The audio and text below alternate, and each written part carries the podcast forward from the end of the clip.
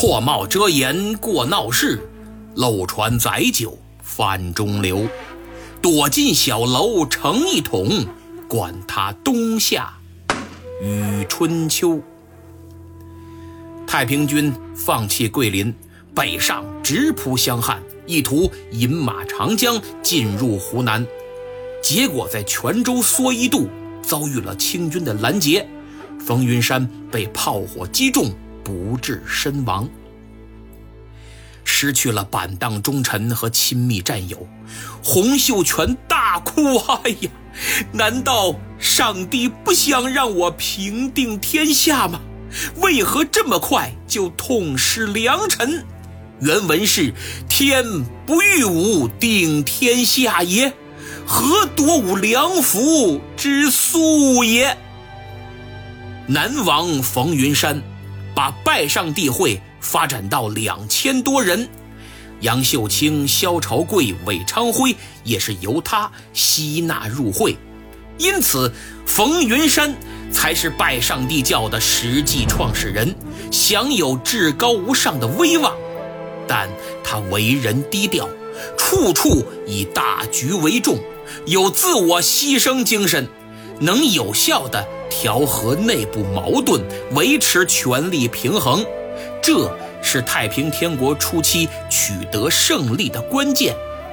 如果冯云山没在蓑衣渡阵亡，内部权力平衡没被打破，天津事变很可能不会发生，太平天国将是另一番景象。占领道州城后。东王杨秀清和西王萧朝贵联名发布了“奉天诛妖，救世安民谕”“奉天讨胡，习布四方谕”和“救一切天生天养中国人民谕”三篇檄文，派人在道州附近和周边被攻占的地方进行传发，号召百姓投身反清运动。大家可以看看。特别是“奉天讨胡，袭部四方域”，读之令人热血沸腾，极具煽动性。我给您念一点儿，感受感受。夫中国有中国之形象，今满洲西令削发，脱一长尾于后，是使中国之人变为秦犬也。中国有中国之衣冠。今满洲另置顶戴，胡衣侯冠，坏先代之福冕，是使中国之人忘其根本也。满洲又纵贪官污吏，布满天下，使国民趾高，士女皆哭泣道路，是欲我中国之人贫穷也。官以惠德，刑以钱免，富而当权，豪杰绝望，是使我中国之英俊抑郁而死也。凡有起义与复中国者，动无以谋反大逆，以其九族，是欲绝我中国英雄之谋也。满洲之所以愚弄中国、欺辱中国者，无所不用其极，巧矣哉！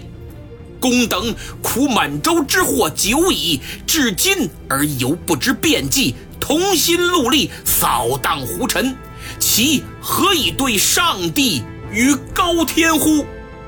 羽翼兵，上为上帝报瞒天之仇，下为中国解下手之苦，与其肃清胡愤，同享太平之乐。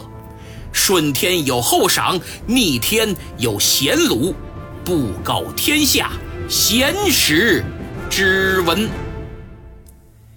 檄文中塑造了洪秀全奉上帝之命领导世人起义，推翻清朝统治的神圣形象，效果十分明显。太平军实力大增。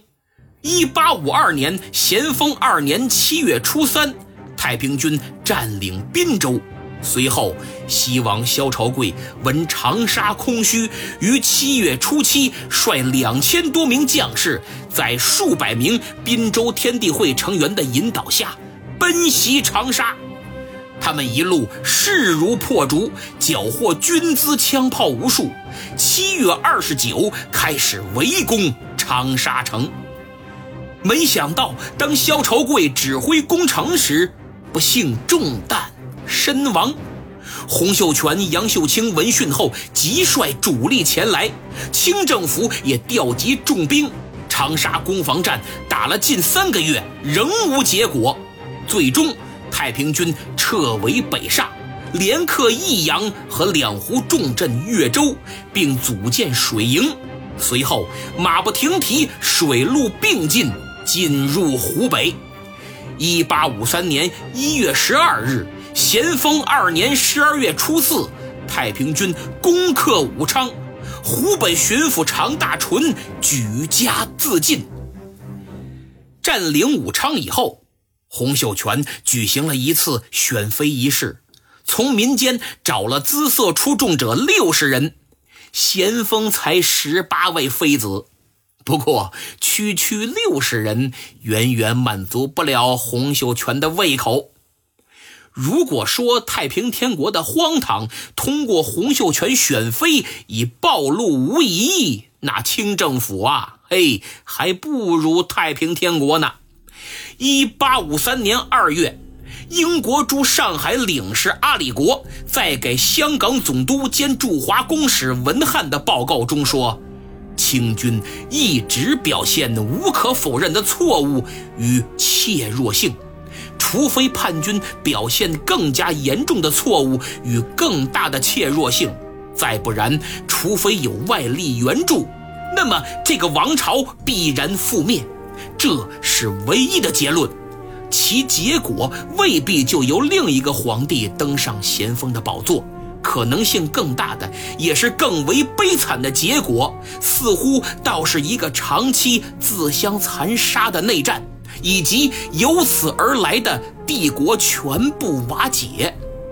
最后，我以为这已经不是单纯武装调停或武装干涉可否扩张我们的利益的问题，而是不去及时的、坚决的采取这类行动，则那些利益会不会被政治的解体和无政府状态所彻底毁掉的问题了。而只要及时行动。我们却又是有力量扭转这样的局势。说白了，就是英国人注意到他们在长江中下游的利益很可能因为太平天国运动而受损。攻克武昌后，史达开提出西进四川，洪秀全则有意北上河南，杨秀清坚持东取江宁，就是南京。于是，太平军顺江而下，所向披靡，于一八五三年二月十八日占领九江，二十四日再克安庆，三月八日先锋部队抵达南京城外，为首的是名将李开芳、林凤祥。南京城中有江苏巡抚杨文定。两江总督陆建营、江宁京口将军祥厚、江南松江提督伏诛洪阿等众多朝廷大员坐镇。即便如此，清军仍旧望风而逃，纷纷退入城中固守。太平军乘势夺取雨花台大营。随后，林凤祥率主力转向城北，意图攻打仪凤门；李开芳则准备进攻聚宝门。三月九日，石达开领着人马也抵达南京西郊。两江总督陆建营之前为了剿灭太平军，曾亲临前线督战。结果一败再败，几乎是被敌人兜着屁股追到了南京，所以多次见识过太平军的厉害，心中满是恐惧。回到金陵，他立刻在家中顶礼膜拜观音大士，一日三次焚香，虔诚的希望菩萨显灵，挽回败局。有陆建营做榜样，金陵的官员都开始效仿，民间更是如此，香火鼎盛。以至于城内的和尚都不够用了，纷纷冒险从城外找来了大批僧众。哪知道其中不少都是太平军假扮的，进城之后伺机而动，打算里应外合拿下南京。